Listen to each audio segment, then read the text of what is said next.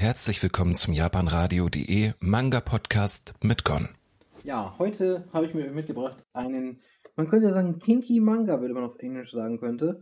Ein Manga mit ein bisschen Fetisch anscheinend und äh, einem sehr interessanten Geschichte. Es ist schon eine Fortsetzung und das ist eigentlich auch schon das zweite, dritte Manga-Werk aus dieser Reihe, wenn man das so ehrlich ist. Und zwar natürlich dabei Nanon Kaoru das letzte Jahr.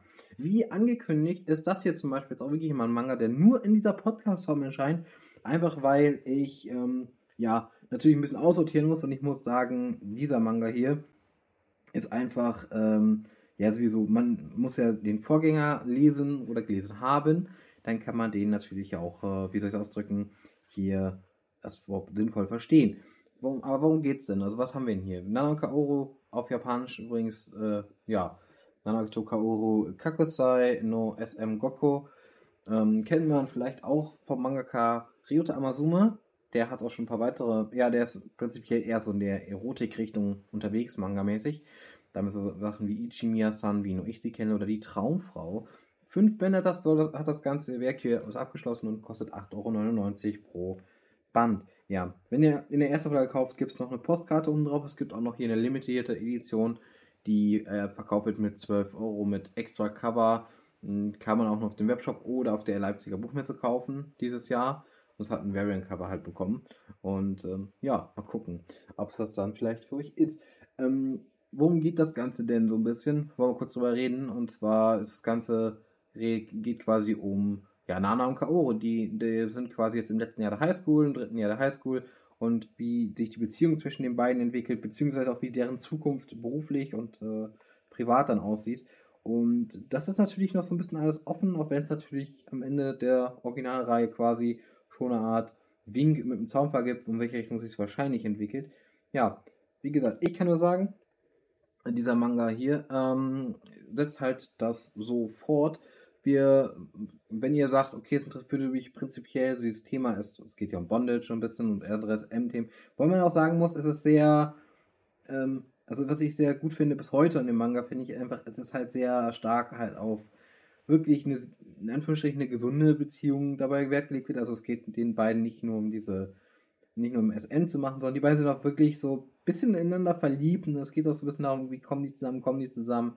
Ähm, und äh, ja, was soll ich dazu sagen? Also deswegen ist es halt wirklich ein bisschen Dings. Und ich mochte halt, eigentlich war ich so am Anfang, ich wollte den gar nicht kaufen, den ersten, die Erstlingswerk, also das Original, Nonon Kaoru, was ja inzwischen noch in der Max-Edition rauskommt, wo man auch sagen kann, okay, in neun Bänden kann man halt das komplette lesen, ähm, sondern äh, man hat das dann quasi nicht nur das Original gehabt, sondern man hat jetzt hier nochmal ähm, eine Art Fortsetzung des Ganzen und ich finde, das macht der Manga auch gut. Also zeichnerisch ist es, wie gesagt, auch wieder auf einem sehr schönen Level. Ich finde, das ist eben so der Punkt. Ich habe das mal, gab mal bei Giga, hat man gesagt, von wegen, die weirdesten Anime haben meistens die besten Animationen oder, oder sind die meisten am besten gezeichnet.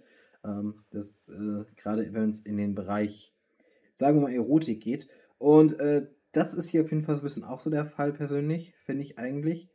Man merkt das schon, aber es ist halt immer so ein bisschen auch so dieses, dieses dieses Thema finde ich aber ist hier nicht negativ irgendwie besetzt, negativ dargestellt.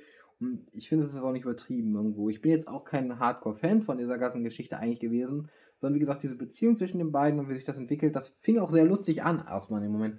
Und baut sich dann immer weiter auf und ich finde aber, dass das macht der Manga auch, die Originalmanga sehr gut und das wird hier einfach nur fortgesetzt. Und entweder Naon Kaoru spricht euch an oder eben nicht. Ich kann es halt echt nicht sagen. Das ist halt man muss ein bisschen über dieses, äh, über den Fanservice, der durchaus vorhanden ist, aber ich finde, der ist immer stilvoll. Also das ist jetzt nicht so komplett plump oder irgendwas, sondern es wirkt immer so, als wenn das auch in die Situation reinpasst. So, das ist halt wirklich ähm, auch so eine Sache. Zum Beispiel gibt es viele Stellen halt zum Beispiel, wo halt wirklich diese Fesselungsspielchen sind und man sieht halt wirklich Nana, dann unsere Protagonistin oder auch vielleicht mal an, eine andere, es gibt noch eine weitere Person, die halt auch in dem Manga vorkommt, ähm, die ist auch auf dem Variant-Cover zu sehen, die Tachi, die halt eben äh, wirklich dann auch quasi eine Art Badeanzug anhaben, sodass man eigentlich gar nicht so viel sieht, ähm, um die auch ein bisschen zu beschützen und so. Und man merkt halt auch eigentlich, dass Nana und Kaoru, dass das, ist schon eine SM-Beziehung, aber es ist irgendwie aber auch ein bisschen holsam.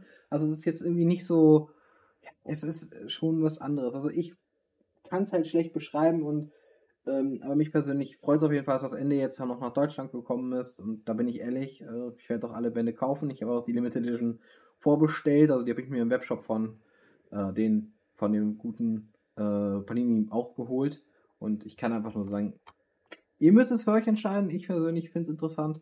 Ähm, ist es halt eure, euer Ding, sage ich mal, oder ihr müsst euch gucken, äh, gucken, ob euch das gefällt.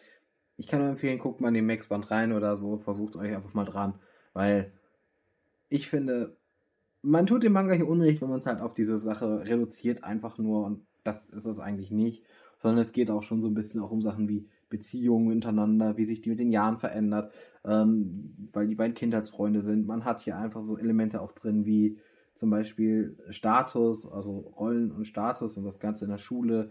Ne, wenn der Sonat zum Beispiel Musterschülerin ist und sportlich und alles, ist Kaoru zum Beispiel ja jemand, der eher so abwertend behandelt wird, der hat auch im Originalmanga einen abwertenden Spitznamen hat.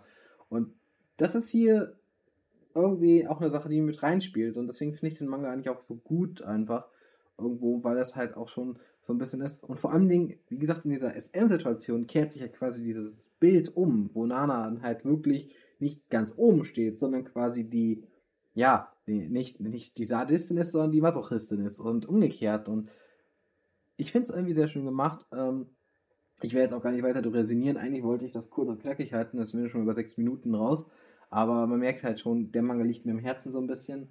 Und ich werde irgendwann vielleicht nochmal eine richtige Review dazu machen, aber das äh, heute nicht. Ich wünsche euch jetzt noch einen schönen Tag. Schaltet gerne auch bei unseren anderen Sendungen ein. Schaut auf unseren Sendeplan auf japanradio.de. Ich wünsche euch jetzt noch einen schönen Tag. Bis zum nächsten Mal. Vielen Dank fürs Zuhören. Euer Gon. Ciao.